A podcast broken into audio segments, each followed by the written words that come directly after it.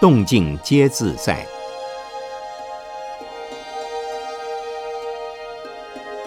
圣严法师著。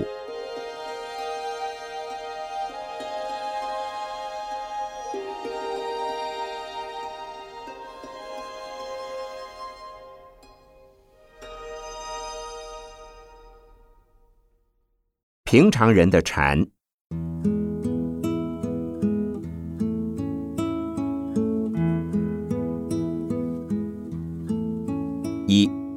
禅法并不神秘。我们都是人，禅法就是人的修行方法。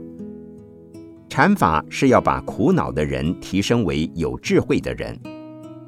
故太虚大师说：“人成佛即成。”因此，请诸位不要把佛神格化、神道化，应该把它当成人中的完人，完美的。完成的人格就是佛。许多的禅修者不但把佛神化了，同时也把自己神化了，甚至把禅的修行神道化了。其实，以人的角度、人的立场来修行禅法是最健康的。如果用神的角度、观点来修行，那不是佛教所讲的禅法，而是其他的宗教，我们称之为神教。神教所信的是神秘现象或神秘经验。所谓神秘的现象，是让不可能的事成为可能，不知道的事让你知道，还没有发生的事你能预知，或是让你看到光、花。景色、神、鬼、菩萨、佛，或者让你体验到生理上产生变化，而将这些现象蒙上一层神秘色彩的解释，那都不是真正的禅法、佛法。然而，佛教徒的禅法里有没有这种经验呢？会不会发生宿命通和天眼通？也可能有。但是，一位真正的禅修者不会重视它，也不会表现它。二十多年前，我有一位英语很好的在家弟子。有一次，一位说英语的喇嘛到台湾弘法，需要他担任翻译的工作。但因为这位喇嘛用的是西藏腔调的英文，不容易听得懂，所以他很紧张。生怕翻译有问题，于是，在前一天晚上，他就祈求说：“喇嘛是活佛，一定要让我听懂你的话。”当天晚上睡觉就做了一个梦，梦见喇嘛在他面前出现，说：“放心啦，你一定可以翻译的。”说完，还对他点点头。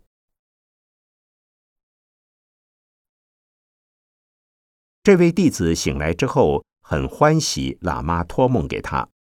一早起床后就找到喇嘛顶礼感谢。喇嘛看着他顶礼，觉得茫茫然，不知是何事。只见他说：“你昨天晚上托梦给我，叫我放心。活佛，你替我加持了。”喇嘛说：“哦，这样子啊，好好。”请问诸位，喇嘛是否真的托梦给他了？也许有人认为没有，但是喇嘛并没有否认。不管如何，我认为不否认是比较好的，否则那位弟子当天的翻译大概就会有问题了。如果我是潜力中的那位喇嘛，我会在那位翻译人员做完翻译后告诉他。你真聪明，反应真好，翻译得这么好。你认为我夜里托梦叫你放心，这是你的善根。那天晚上实际上我很累，也在睡觉，但是你能得到这种信心上的反应，是你的善根。如此一来，就是回到人的立场，没有把自己神格化。作为一位禅修者，如果一定要开悟才算是参禅得力受用，则参禅打坐的人应该是很少了，因为真正能够开悟的人在比例上是非常少的。但是不开悟是否也要修行？修行是否有用？答案当然是肯定的。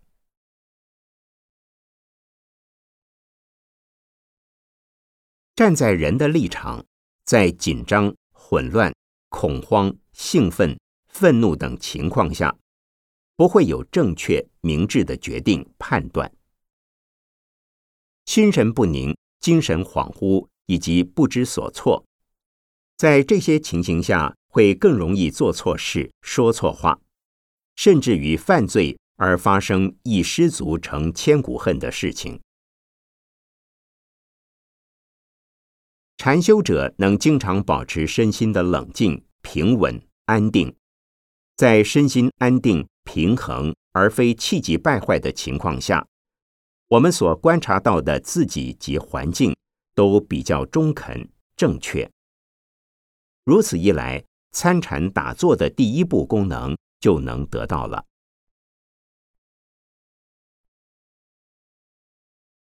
禅修者如果能够经常使自己保持平稳的心态，在任何事情状况发生的时候，都能保持心情的安宁平定，就可以减少很多不必要的麻烦和危险。因此，站在人的立场学打坐还是有用的。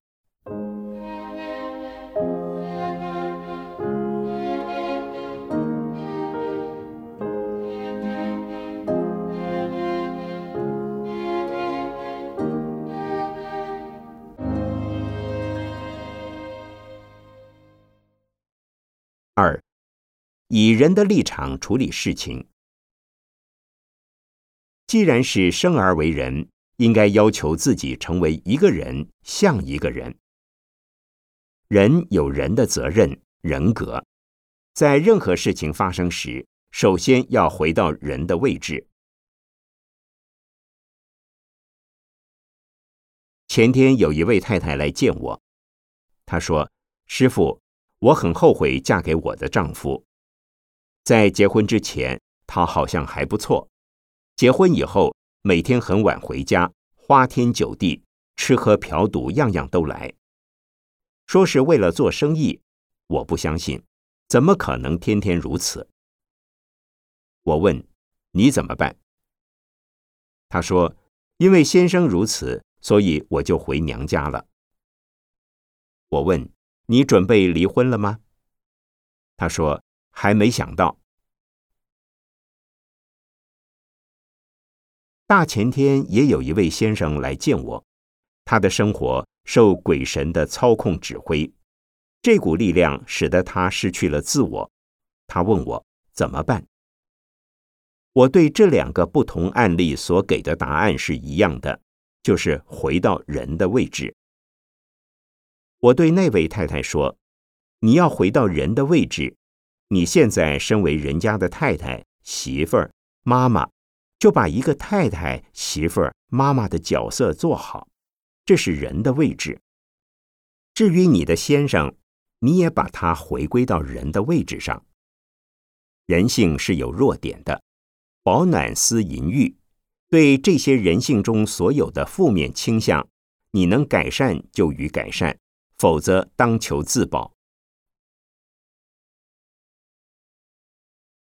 至于那位被阴间的鬼神指挥的先生，我则对他说：“你要回到人间，你是人，不要听鬼神的指挥。”他说：“十八年来，我经常在做任何事情时，都有鬼神或神灵事先告诉我会发生什么事。”甚至会有很多的神灵告诉我相同的情况，而且都很准，结果真的就会发生，让我不得不信。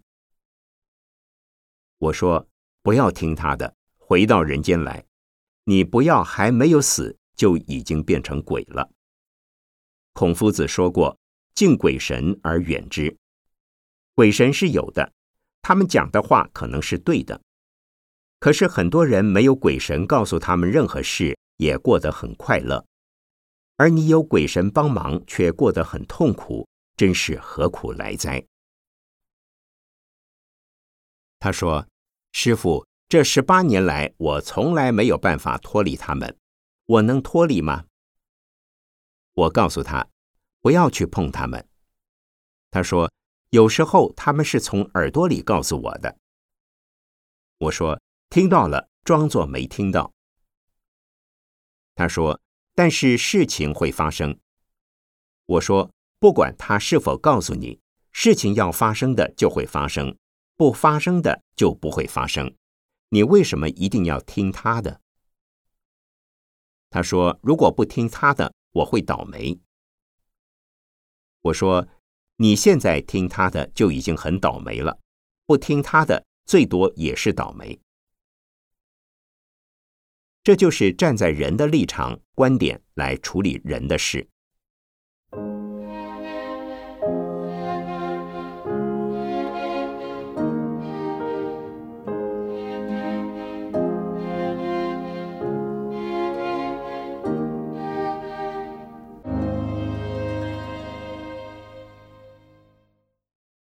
三，以人的标准要求自己和别人。站在人的立场与人相处，要有慈悲心，也要有智慧。慈悲心就是要包容人、同情人、原谅人；有智慧，则是要认识人，不仅仅是认识人的表面背景，还要深入认识人性。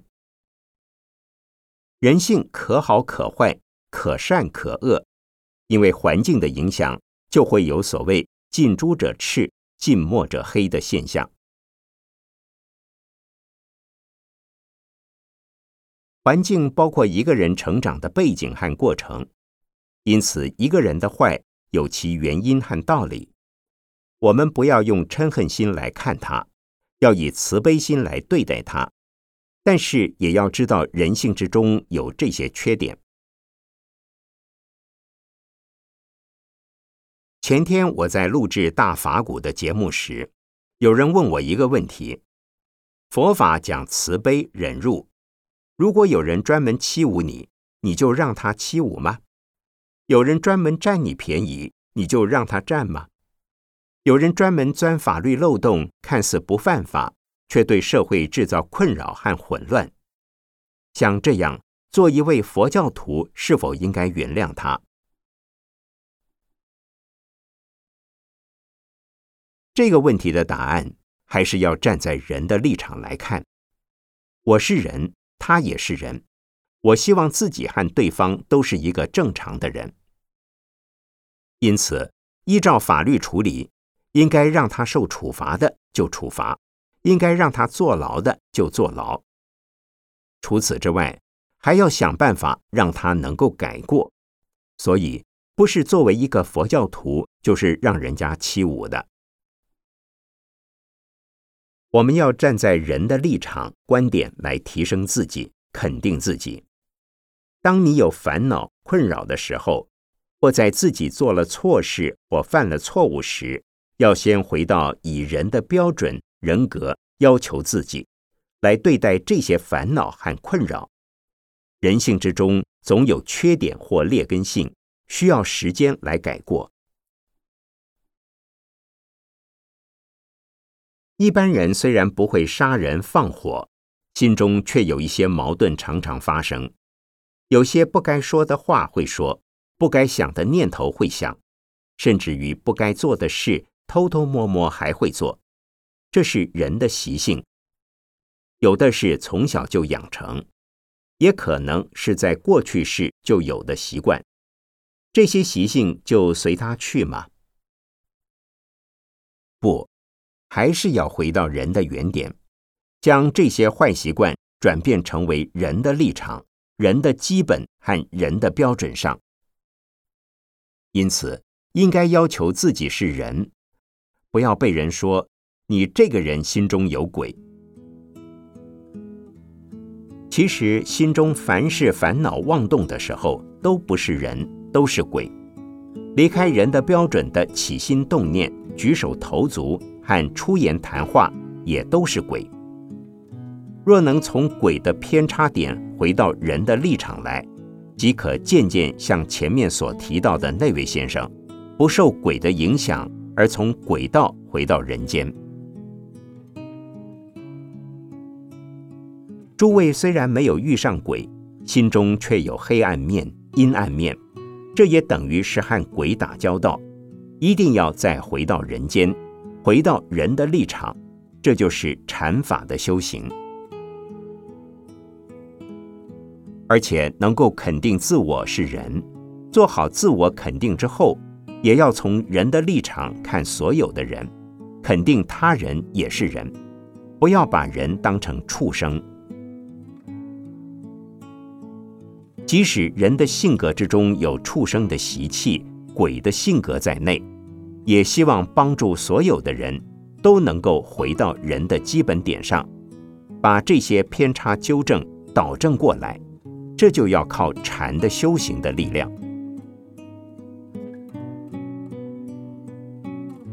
禅的修行不仅仅是观念的，一定还要加以练习。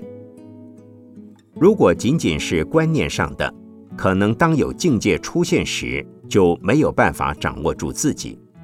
所以一定要常常练习打坐。打坐能使你的心更安定、更清楚、更明朗。更能够了解自己，帮助自己，改正自己。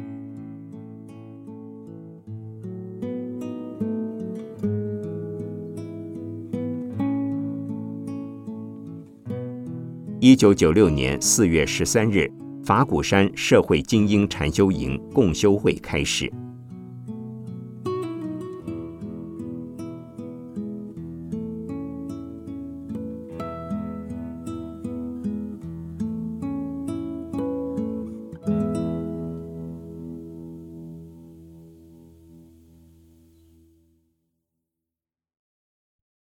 禅修之道，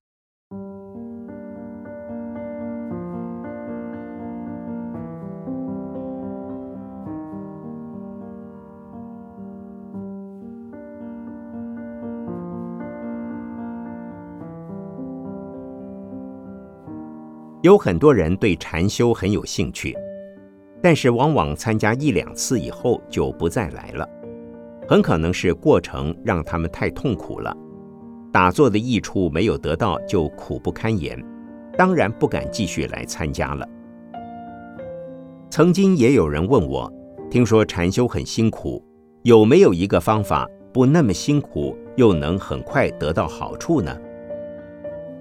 我回答他们，这就是不进大学就想毕业，简直像做梦一样。不过，如果大家觉得禅修最辛苦的是盘腿，那么就不一定要盘腿，这样大家应该有兴趣来试试看吧。打坐不一定非要坐在蒲团上，只要用稳定的姿势，任何时间、任何场合都可以练习。不过，如果要打坐超过半小时以上，还是要坐在蒲团上才能够持久。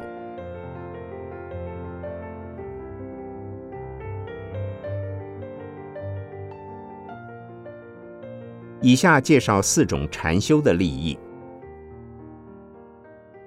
第一，身体健康，身体的肌肉、神经能够经常放松，对高血压、心脏病有帮助，也能促进循环系统和呼吸系统，增强新陈代谢的功能。第二，心理平衡。头脑清醒，精神不紧张，心情保持愉快，心理自然会平衡。有些人不懂得如何保持心理平衡，所以时常会愤怒、恐惧、兴奋等等。透过禅修的练习，能使愤怒平息、恐惧消失、兴奋缓和，使心情经常保持平静而且愉快。第三，精神升华。精神是指心理对世界的体验和看法，超越平常生活中粗浅的感觉。譬如，我们看到一盆花，平时没特别注意它，在紧张时甚至不感到它的存在，但是在心情安静稳定的时候，看到一盆美丽的花，就像看到美好的世界一样。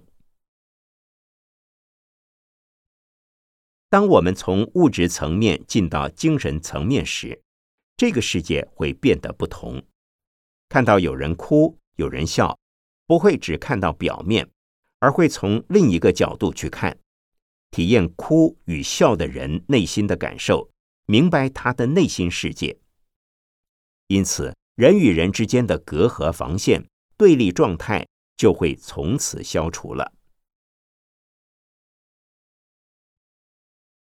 第四，开发智慧。智慧有不同的层次，聪明、反应快、观察力强，都不是真正的智慧。从禅修的立场来看，智慧是超越你和我、有和无、利和害的，以纯粹超越的角度来判断，这就是智慧。禅修便可以达到这个目的。有智慧的人欣赏世界，热爱生命，发生任何事情，不管是好是坏，都不会有得意或痛苦的感受，能用超越于主观的客观角度来欣赏世界，便不会有烦恼。世间的人缺少由禅修而生的智慧，所以总是痛苦不已。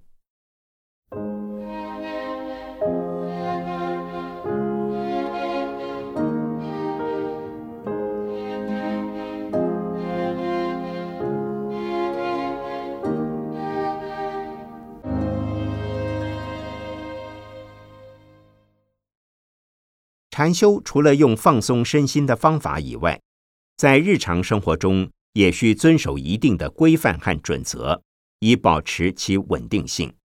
那是持五戒，即消极的不做以下五类恶行。第一，不杀生，主要是指不可以有杀人的行为或动机。第二，不偷盗。不属于自己的东西和不应该得到的东西，都不可以有偷窃、抢劫、占便宜的心理或行为。第三，不邪淫，行为要正当，不做见不得人的事，不做违背风俗习惯和法律不允许的事，甚至连念头也不可以有。主要是两性不得有不正当、不稳定。苟且越轨的行为。第四，不妄语，不用欺骗的语言、手段、方法，使人受损失而自己得利益，乃至连妄语的念头也不要起。第五，不饮酒及不使用麻醉毒品，不使用酒精和毒品使自己的身体受损、精神错乱。而致行为失控。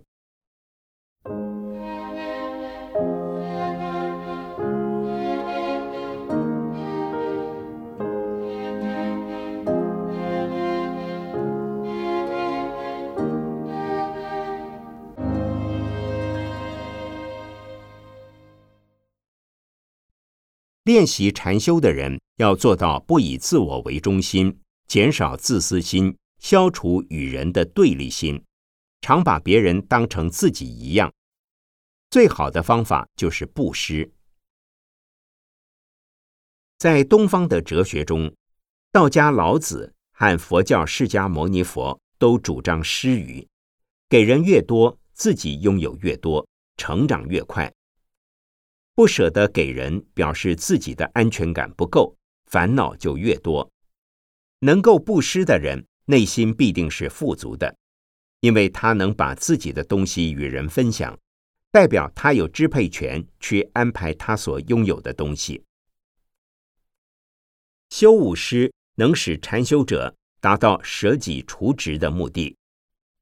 这五种布施是：第一，以金钱物质来接济他人；第二，以技术时间来支援他人；第三，以语言观念来导正他人；第四，以随喜的心意来帮助他人；第五，以佛法的智慧来接引他人。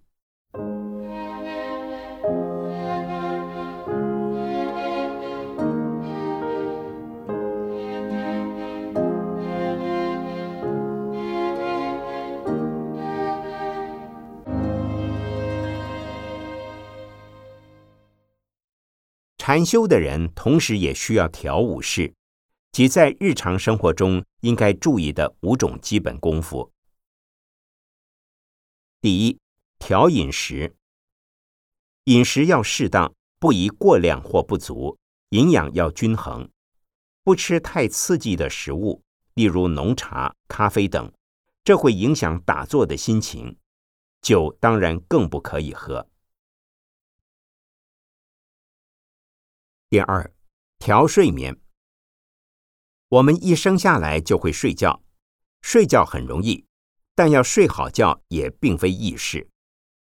能好好睡觉是一大福报，觉睡得好，心情好，健康也好；觉睡不好，精神欠佳，脾气会暴躁，易与人争吵，精神压力大，久而久之，身体也不会好，打坐自然得不到效果。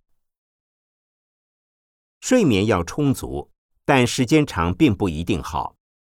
若求睡眠品质良好，右斜卧的姿势很重要，头脑、身体都放松，才能睡得安稳。在紧张的情绪下睡觉，一定胡乱做梦，不是真正的休息。睡觉前要放松情绪，头脑中的事暂时放下，没做完的事不要担心。担心也没有用，还是安心睡觉。睡好了起来，可能会做得更好一些。第三，调身。调身可分动和静两方面。动的方面可以做柔软运动，不要太剧烈。静的方面可以用静坐，姿势要正确，身体任何部位都不要有压力。静坐也不一定非要坐，走路、站立、平躺均可。重点是一定要轻松、自然、安定。只要做到心不混乱，就是禅的基础。第四，调息。呼吸很容易，但品质要好，要自然平稳的呼吸，不要控制呼吸，而是欣赏、享受呼吸。这就是调息。呼吸与身体的姿势有关。如果身体是弯曲、扭曲的，呼吸一定不顺畅。神经和肌肉在紧张状态中，呼吸也一定不自然。所以，随时要保持正确的姿势，无论坐、立、卧，都保持自然舒畅。身体放松，不是放逸偷懒，头脑。必须是非常清醒的。第五，调心。以上四种都与心情、心的情况有关。心情安定与否，和我们的饮食、睡眠、身体、呼吸都有密切的关联。如果调整的很好，心情自然愉快平稳。之后便可以用真正禅修的方法，达到调心的目的。把虚妄心、污染心变成真心、清净心，所以在日常生活中，可以先从调饮食、睡眠、身体和呼吸做起，再配合禅修的方法，如打坐、参话头、默照、直观等，达到清净无染的境界。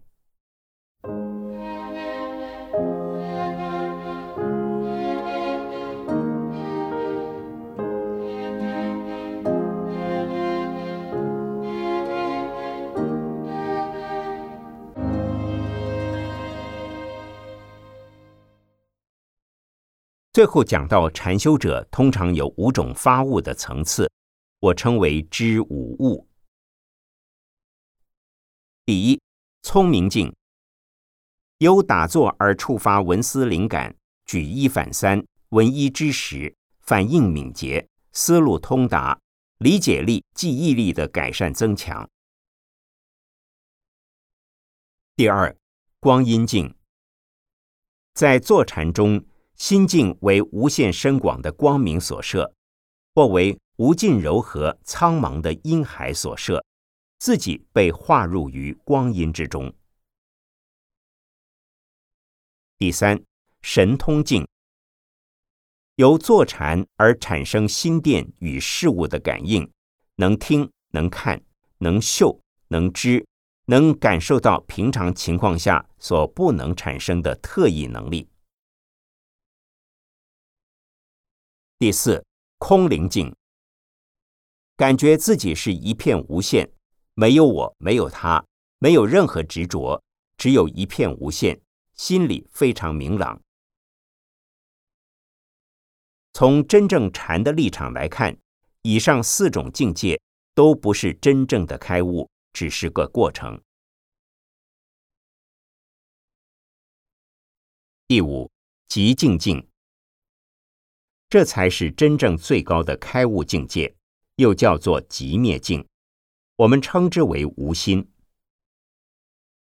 到了这个层次的人，遇到任何状况，心情都不会随之而动，所以发生危险时不会害怕，遇到诱惑时不会动摇。因为已经没有心了，怎么还会有起伏呢？这对大家来说很困难，也很容易。如果怀疑他，就很困难；如果相信他，勤练习便很容易了。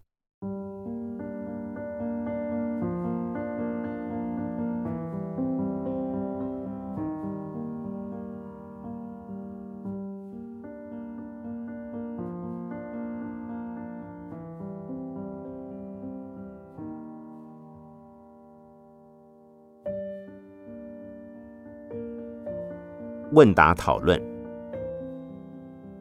问：请问在平常生活中要如何修行？答：任何时候清清楚楚知道自己在做什么。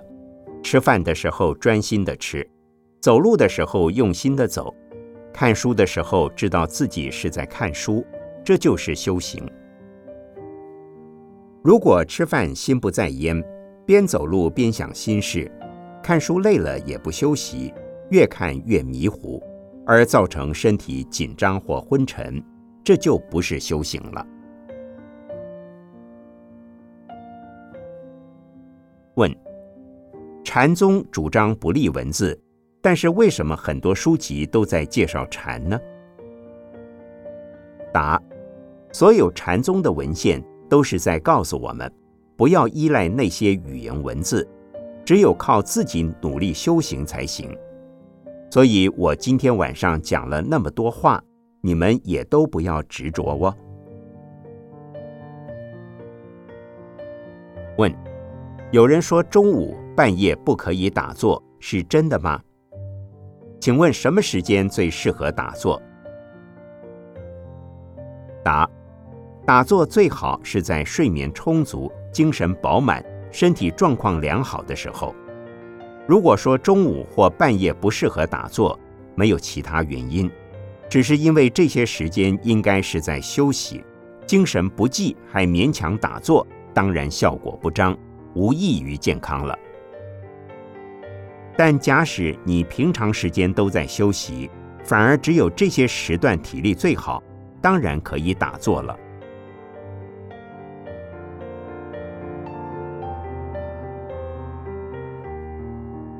一九九八年十一月十二日，讲于美国新泽西州罗特格斯大学，李清苑居士整理。